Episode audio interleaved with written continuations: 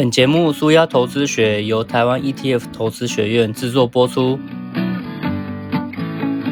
台湾 ETF 投资学院是一个提倡指数投资与资产配置，透过专业教学，让投资人重拾投资主导权的财经教育机构。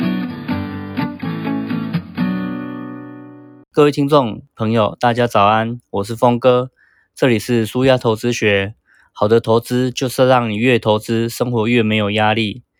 在上一个单元，我谈了股票的报酬与风险。这一个单元，我要来谈谈避险资产。说到避险资产，你脑海里会浮现出什么呢？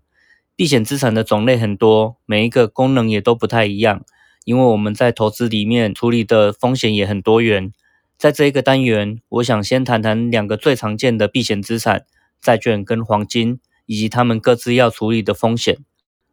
首先，我们来谈谈债券。债券通常会用来抵消股市的短期波动，因为债券跟股市的相关性常常是负的，或是两者不太相关。负相关就是当股票涨的时候，债券会下跌；股票跌的时候，债券会上涨。借着这样的负相关，持有债券就可以拿来抵消股市的短期波动。但是不必担心，长期来说，你的资产还是会随着股市和债市一起稳定成长。你可以想象一下。一个小岛上只有两家公司，一家叫做度假村，在晴天的时候赚钱，雨天就得歇业；另外一家是雨伞制造公司，在雨天会赚钱，晴天就得歇业了。这两家都是好公司，所以长期来说，他们都会稳定成长，都会带给股东很好的报酬。但是短期来讲，股价会变化，而且他们股价变化方向还很不一样。如果你同时持有这两家公司的股票，就可以抵消短期的因为天气所造成的波动，但是长期来说，你的报酬就不会因此而被抵消。股票和债券作为资产配置就是这样的道理。当股灾来临的时候，债券的避险效果其实是不错的。当你持有债券，资产的最大跌幅就不会像只有股票那样跌得很深，那你就可以比较安心，也不会在股灾来的时候很恐慌，必须要抛售自己的股票。债券的种类其实很多种，那该怎么样挑选适合自己的债券来做避险呢？我从两个方向来谈。选择债券的第一个重要指标是信用平等。信用平等就是评估发债单位能不能遵守约定，跟投资人借钱之后会不会按时给付利息、偿还本金。信用平等越高，违约的几率就越低。但是也因为比较安全，所以投资人能够获得的利息就会比较低。政府发行的公债信用平等往往是最好的，代表它风险最低，而风险低的公债，殖利率也就比较普通了。以美国中期公债来说，目前的殖利率大概在两趴以内。但是你要记得，持有债券的目的不是为了要获取它的报酬，而是希望它能够抵消股市的波动风险。所以在选择债券的时候，不要去选择那一些配息很高、风险也很高的高收益债。那反而会让你承担了更高的风险，像是高收益债这种就不太适合拿来作为股债配置的一种资产。这个名称听起来很吸引人，好像可以拿到很高的配息，但是其实所谓的高收益债就是非投资等级的公司债，又称为垃圾债。有些公司会发行公司债，跟投资人借钱来发展事业，为了顺利筹措资金。这些信用平等不好的公司，通常会承诺很高的值利率来吸引投资人买公司债，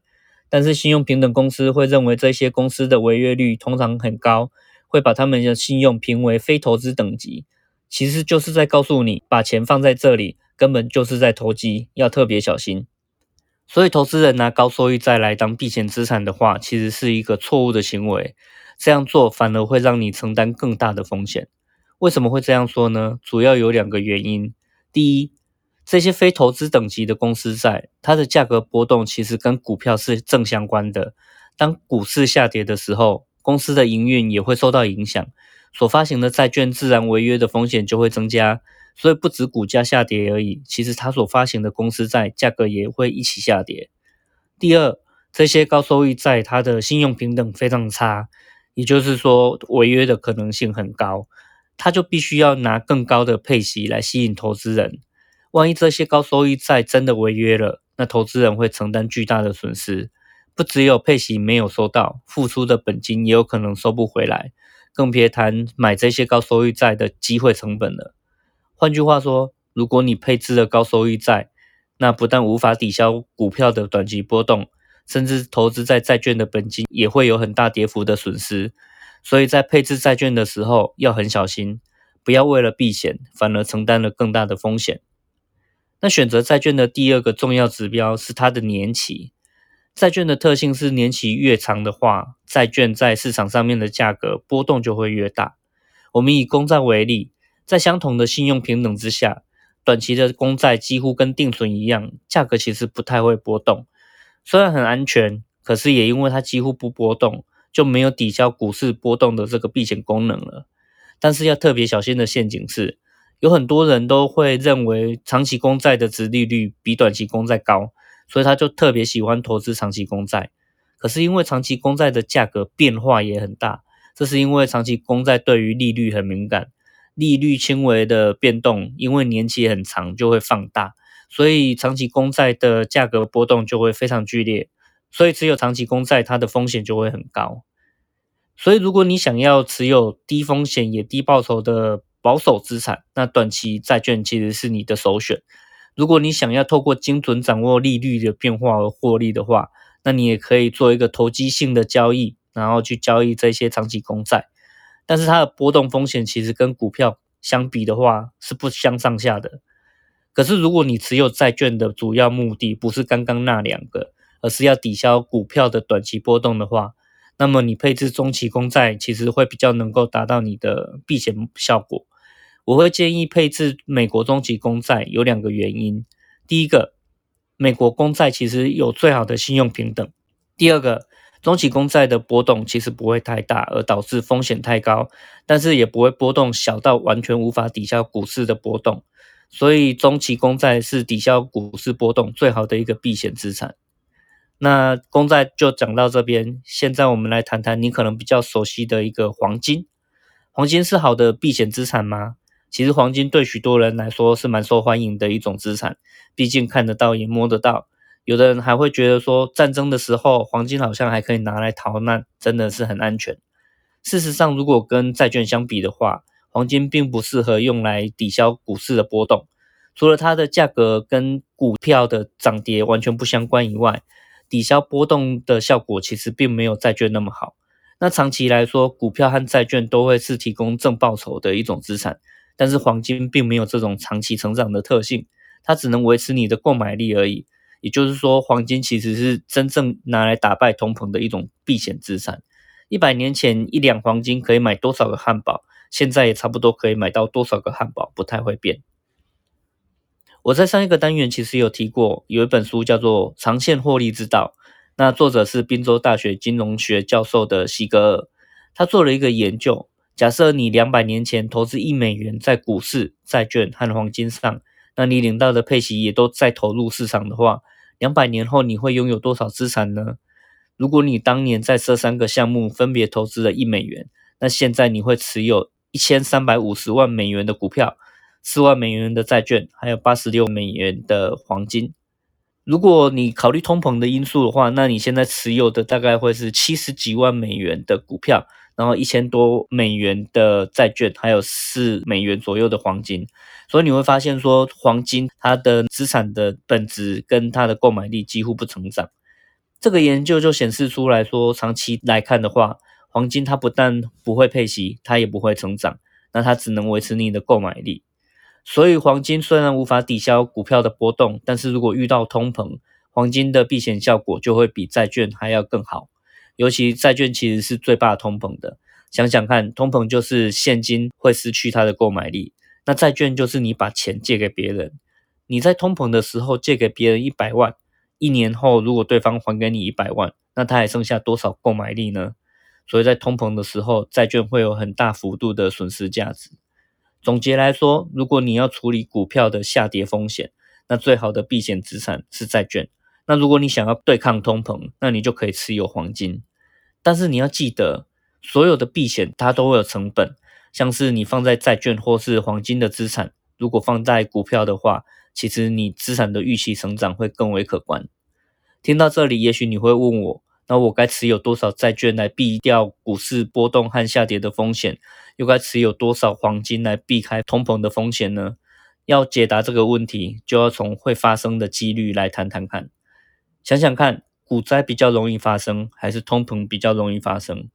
我们如果回看二三十年前的这个历史，其实并没有发生重大的一个通膨事件。为什么我会这么说呢？所谓的通货膨胀率，一般是用消费者物价指数所估算出来的。那超过两个 percent，而且是很大的一个超越的话，我们才会认为它是一个明确的通膨。